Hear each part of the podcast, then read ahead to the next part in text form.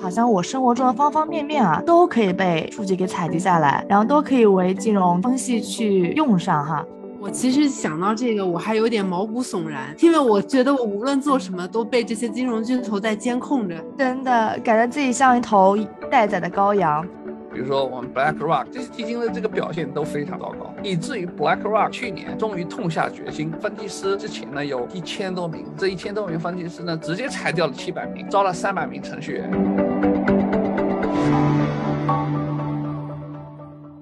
Hello，大家好，欢迎来到北美金视角，我是尽人事听天命，只想躺平暴富的 Brenda。Hello，大家好，我是严谨排雷，一心想在省钱中赚钱的 Elaine。也雷上期聊了很多，到底什么是另类数据啊？整个的指的是什么，以及它的一些基础的应用场景。那其实我们也很关心，说这个数据怎么被采集出来的嘛，对吧？你想一想，说它叫另类，那到底是另类在哪里呢？它采集的过程是怎么样的呀？包括说技术的应用在我们中美之间有什么差别？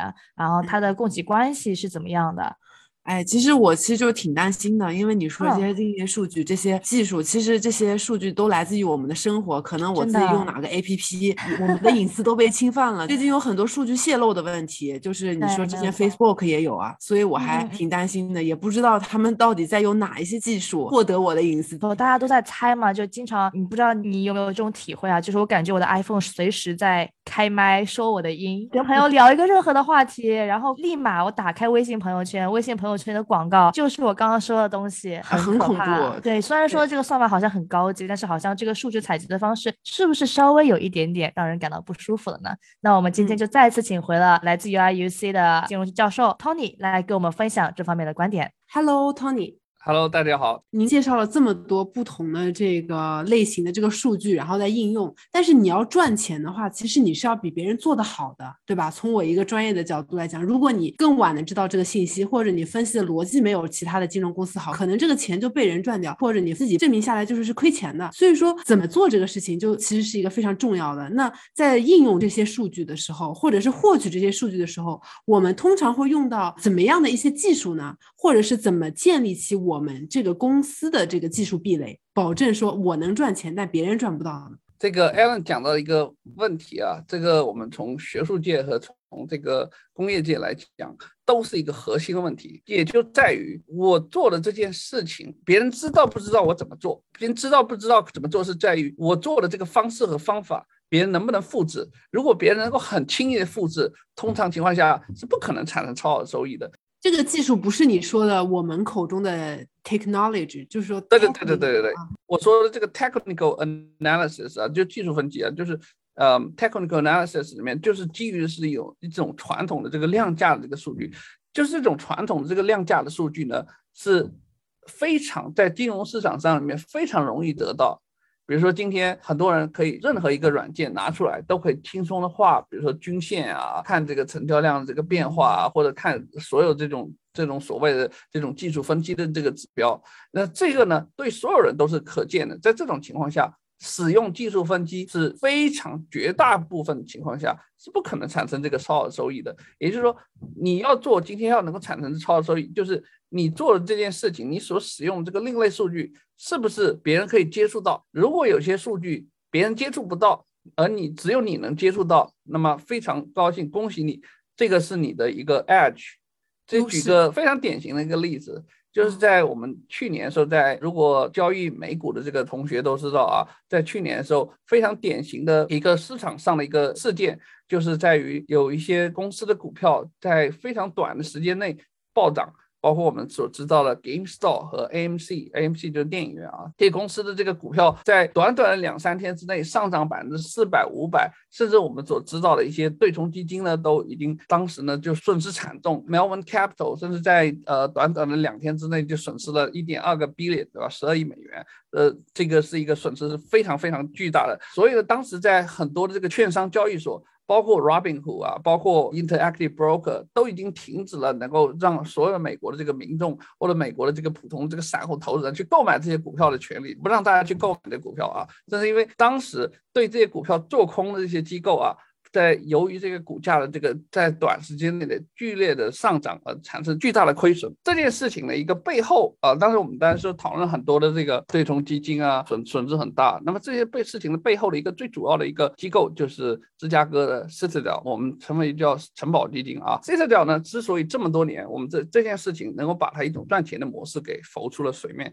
也把 Robinhood 一家券商号称是收零佣金的一家券商怎么样盈利的这个方式给暴露了出来。那么这家公司做的一个事情是什么呢？就是把我们所有的 Millennium 或者 Generation Z 或者散户的这个交易的这个数据或者交易的这个 flow 呢，data flow 直接 route 到 Citadel 的这个交易的这个平台上。Rout 到这交易的这个服务器上，而不是像正常情况下，它应该是 rout 到我们这个其他这个证券交易所的这种交易池，比如说纳斯达克，呃，那个或者纽约证交所，对吧？而是 rout 到了这个 Citadel 的这个交易的平台上。那么对于 Citadel 来讲，Citadel 获取了我们在其他所有人都看不到的这个这个数据，也就是 Citadel 能够看到市场上所有这些人、这散户或者这个 Millennium。他们都在购买些什么股票？购买了多少？购买的这个变化的一个趋势是什么？这对于他们来说就是一种交易的这个 edge。所以这件事情就算是大家也是因为这个 AMC 和 GameStop 导致的一些基叫呃私募基金的这个爆仓这件事情才才披露出来，否则大家之前都不知道，对吧？就是说有一些数据你能够接触到，别人接触不到，这也是一种 edge。还有。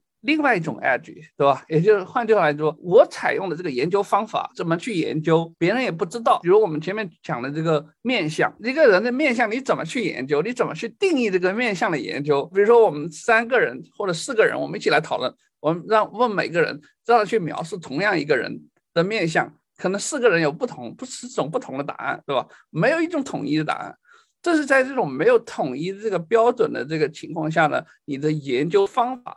就是也是一种这个财富，也是一个研究壁垒。您说的是这种是理解这件事情的一个逻辑，还是说您应用，比如说识别它的一种技术，比如说我用人脸识别的这种算法，一种计算机的算法，还是啊，我觉得这个脸，比如说面相越宽越赚钱，它是一个逻辑嘛？你觉得是逻？你说的这个逻辑赚钱，还是这个技术赚钱？可能这两种都包括，可能这两，可能这两种。这两种都包括一一种是识别，就是对信息呃那个信息的这个识别，也就是说有些人啊，他具备一些非常强的这个呃图形计算的能力，他能够在很多动就是视频里面能够把一些人给一些人给提取出来，而在其他人如果不具备这样的这个呃视频呃这个处理技术，他也没法产生这个信息。嗯，第一，第二呢就是。就算是把这个信息给提取出来了，比如说我们每个人的照片都提取出来了，然后我们此时此刻来讲，那提取出来照片，然后下一步你要做什么，对吧？然后下一步怎么做？到底我们定义一个人的面相是好，因为他印堂比较发亮呢，还是因为他的鼻子比较大呢，还是因为他嘴巴比较小？就是这个逻辑关系也没有一个清晰的定义。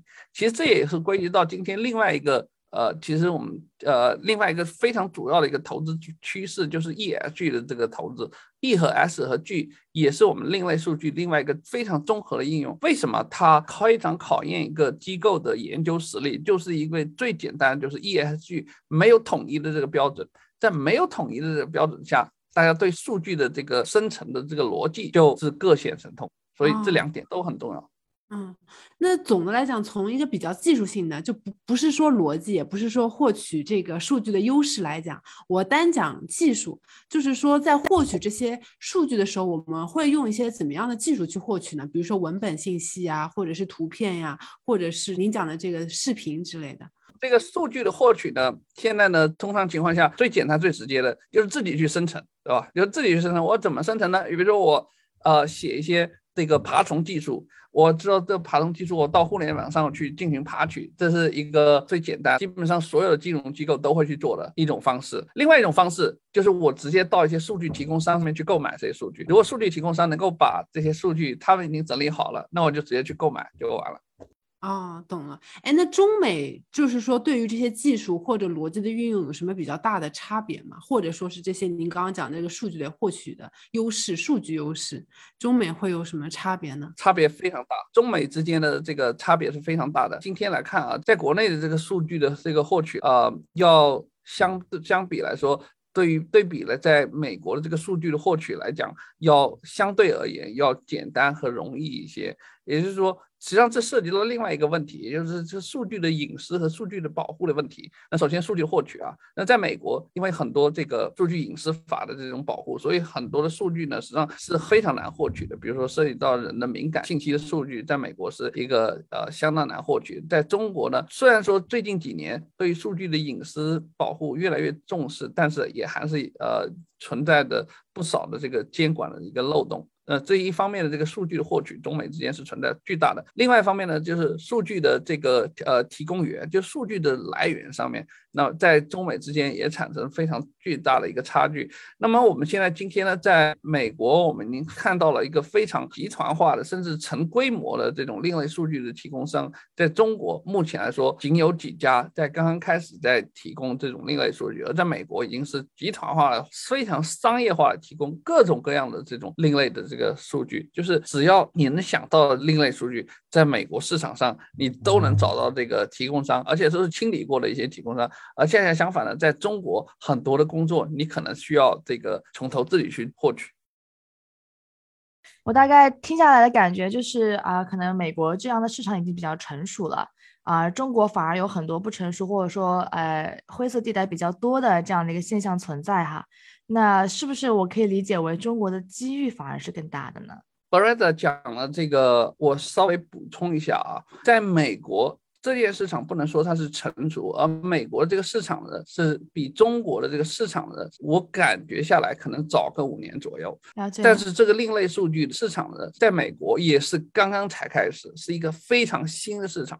虽然说我们看到了一些主流的这个平台，包括彭博，包括 Ego Alpha，但是呢。依然有很多的这个另类数据在不断的冒出来，而且种类非常的繁多。但是目前来看，没有看到一个说，呃，哪个数据的提供商它已经能够产生像我们在这个智能手机，比如说是苹果和谷歌，已经产生这种霸主的地位，还没有，是一片刚刚开始新兴的一个领域。了解。在中国啊，这个机会呢，我认为是更大的。而且中国我们在交易的层面，在国家这个层面上，反而走得比美国还要超前。我们其实已经成立了这个数据交易中心啊，这在美国也是没有的。那么中国已经是率先推出了一个数数据交易中心，也就是今天。你只要产生你的这个数据，你产生这种另类数据，其实你可能可以把这个数据直接放到这个交易所去交易啊。这实际上它能够商业化的这个速度，要比能够在美国商业化的这个速度要更快。中国在另类数据上的使用和生成，以及投资上的应用的机会，要比美国大。嗯，了解。哎，其实您刚才也大概提到了一嘴啊，说那个有两种，美国有两种另类数据的来源啊，说白了其实是自产或者是去买，对吧？自产呢可能就多用一些爬虫，那外面买的话可能是有一些数据服务商。那我脑子里面可能想到的有一些，比如说，你可以纠正我啊，可能比如说呃一些呃。transaction data，那可能从 PayPal 啊，然后中国的话可能是啊蚂蚁金服啊这样的公司里面去购买。它，你可以给我们大概的归一下类嘛？现在目前有哪几类的另类数据的服务商，以及在中美一些比较大的巨头都是哪些呢？我们听众朋友可能会比较感兴趣。OK，对，我们可以自己买，然后自己研究。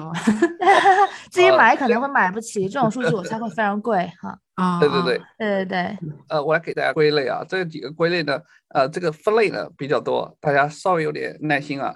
那么第一类其实最主要常见的就是广告数据，advertising 啊，我们都非常容易理解这广广告的数据。那第二类呢就是呃 app 的下载量。就是我们怎么去下载我们的这个 app，就是我们这手机应用程序啊，去还有这下载量，还有一个呢就是 web traffic，其实我们怎么去看每个公司或者网站浏览量，这也是一个非常重要的东西。那么前面 Brand 讲到的这个 A 呃蚂蚁的这个呃数据呢，我们通常情况下我们把它称作这个 B to B 的这种 transaction data，这是一类。那这其实呢涉及到另外一个呢，就是一个叫 consumer transaction，对吧？consumer 的 transaction 和 B to B 的 transaction，这是都是交易的数据啊。蚂蚁里面如果是商家和商家之类的，我们把它称作 B to B 的 transaction；如果是个人和商家之间呢，我们就把它 consumer transaction。这两类的数据在美国和在中国都是分别具有不同的这个数据的这个提供商。然后在此之外呢，呃，还有这个 consumer credit，就是我们的信贷数据。对吧？嗯啊，在中美两边都我们之前都非常多的这个 P to P 这个数据，对吧？个人信贷，然后借呗、花呗，在美国 PayPal，嗯，这是一个也还一个非常多的。那还有一个其他的数据，包括比如说我们的这个 ESG 的数据，那 ESG 里面包括的范围就比较广了啊。还有一些是比如说专家的这个观点，KOL 的这个数据，我们在你去 B 站上面去看的谁谁谁这些，把它称作叫 Expert View。KOL 的一个数据，还有一些的 geolocation data，就是我们的地理空间地理的位置，还有一些就是我们看到了一些这个呃 pricing 的一些。Pricing 的一些 data，也就是说，比如说某些东西在网上的这个价格，比如说机票的价格是比较 transparent 的，对吧？机票的价格变高啦、变低啦，这都是呃一类。这么多我讲了这么多，其实我们其实整体来讲可以归成三大类的一个数据。第一类是由个人产生的，个体产生，consumer 产生的，包括 social media，包括我们 consumer 的 transaction。另外一类呢是这个 business，也就是机构产生的，就是前面我们讲的这个 B to B 啊。这个呃，web traffic 啊，这个还有这些呃，ad 广告数据，advertisement，还有 ESG 的数据啊，这是 business 产生的。还有一类呢，就是呃，其他的 IOT 的，我们传传感器 IOT 的数据，这是呃，geolocation 啊，video 啊。这些呢都是属于 IOT 的一个数据，主要就是这三大类啊。嗯嗯嗯，挺有意思的。我现在就好像我生活中的方方面面啊，都可以被数据给采集下来，然后都可以为金融的呃分析去用上哈。这个你 还我还记得上期节目里面，其实您提到了一个面相的问题，这个真的是我之前完全没有想过，说那个 CFO 或者 CEO 他们的面相对于公司的股价的一个影响，就真的是我们可能生活中的每一秒啊，你可能想不到的一些角落。都是可能会被采集下来的数据点某一个 data point，然后它累积的足够多了之后，可能就会对某一个金融决策产生一定的影响。嗯，但是我我其实想到这个，我还有点毛骨悚然，因为我觉得我无论做什么都被这些金融巨头在监控着，并且为他们的投资决策呃提供 inside，所以有种毛骨悚然的感觉。真的，感觉自己像一头待宰的羔羊，自己 是这样的，啊，身上羊毛被薅完，薅完之后还要吃肉。对比起自己，他们可能更了解我们，就会有这种感觉。哎，对，其实上一期，嗯，这个 Tony 跟我们分析过三种不同的金融机构嘛，就是之前。比如说有基金资管，还有商业银行、投行，还有券商这三类。那我们上一期其实主要讲的是这个啊基金资管类的一些应用。那其实你刚刚也介绍了这么多的不同的数据，我也很好奇啊，当前美国或者是中国的金融行业对于这些另类数据的需求端到底在哪里呢？或者需求量大不大？供给的现现状是怎么样的呢？对于这些不同的金融机构来讲，金融机构啊对另类数据的这个需求量。在中美两端都是巨大的，这个需求在中美两端呢存在一些认知上的差异啊，认认知上的一个差别。呃，在美国，这已经成为了整个金融机构的一个主流。如果在二级市场上，如果哪个基金或者哪些机构做投资决策的时候没有使用这个另类数据的话，基本上这是基金的或者这是机构的这个表现。不可能好。我们最近几年看到特别明显，就是我们最传统、最常见的那些普通的那些基金，比如说我们 BlackRock 这些基金的这个表现都非常的一个糟糕，以至于 BlackRock 在去年终于痛下决心，他们所有的这个分析师，然后之前呢有大概。一千多名这个分析师，这一千多名分析师呢，直接裁掉了七百名，把分析师全部裁掉，和这个基金经理也裁掉，然后换成了什么呢？呃，反过来招了三百名程序员。这是我们 BlackRock 是世界上最大的基金资管基金之一啊，这做做了一个一一件事情，就是。把所有基于这种传统数据的分析的模式改换成基于另类数据的模式，而且正正是在招了很多这个程序员之后呢，他们这个不仅自生产另类数据，就编制另类数据，他们同时呢也在大量在市场上去购买这个另类数据，这实际上也是我们在美国这个二级市场上看到了一个对另类数据的一个需求是巨大巨大无比。那在中国市场上呢，虽然说很多这个机构啊，在试图使用这个另类数据。那么在呃目前来讲，使用另类数据的机构相对来说还是比较少的。但是使用了另类数据的这个机构呢，往往就具备了比其他的这个机构有的这些呃那个优势。那么在过去两年里面，呃，二零二一年和二零二零年，或者在早期二零一九年啊，在中国里面，这市场表现的比较好的基金呢，就是我们当。讲的这个呃量化基金啊，这两年这个量化在中国的这个市场上得到了蓬勃的发展。这个在募资的时候啊，是非常轻松，能够从几亿直接就进入到跨越到这个百亿基金的这个门槛。我们也是基于一个。呃，一个最主要的一个因素就是他们使用的是这种量化的数据，但是他们在量化的策略这个选择里面，比如说我们听到这个呃焕方和敏宏都使用了这种超算的这种中心来对这个。呃，自然文本的数据来进行处理啊，那有没有去这个处理其他的这个数据，那就不太了解。但是至少在处理文本的数据上来讲，他们都投入了巨大的这个研发经费。那么他们相对应的这个资管规模也已经接近千亿啊。所以呢，在中国来讲，对另类数据的这个需求，我相信正是由于这些呃几个头部量化基金的这个规模变得急剧的一个增多，已经开始引起大家的一个关注啊。这是另类数据。在中国市场上，我发现给大家提供了一个巨大的一个机会啊，就就在就在于此。对，就您刚才讲的是需求端嘛，需求端的话，中美都是很大。那可能中国目前能够提供这些服务的供应商是比较少的吗？是我可以这样理解吗？所以供需关系，中国还不是特别的平衡。没错。好呀，好呀，感谢 Tony 今天和我们分享的不同金融公司啊，在另类数据方面到底是如何建立各自的优势的。那中美另类数据在供需端和不同的数据种类上到底有什么差异点呢？是的，而且还分享了很多关于这个 GameStop、Robinhood 还有这个 Citadel 的故事，我听的也是津津有味啊，就了解 这些商业巨头到底是怎么赚我的钱。啊 那非常感谢 Tony 和我们分享，我们下一期再更多的聊一聊关于这个 Alternative Data 的其他方面，我们下期再见，下期再见啦。跟金视角聊人生，感谢您的收听，请在各大播放平台和公众号上搜索“金视角”，订阅我们的栏目吧。金融的金，事件的事，角度的角，一键三连，从我做起。我们下次再聊。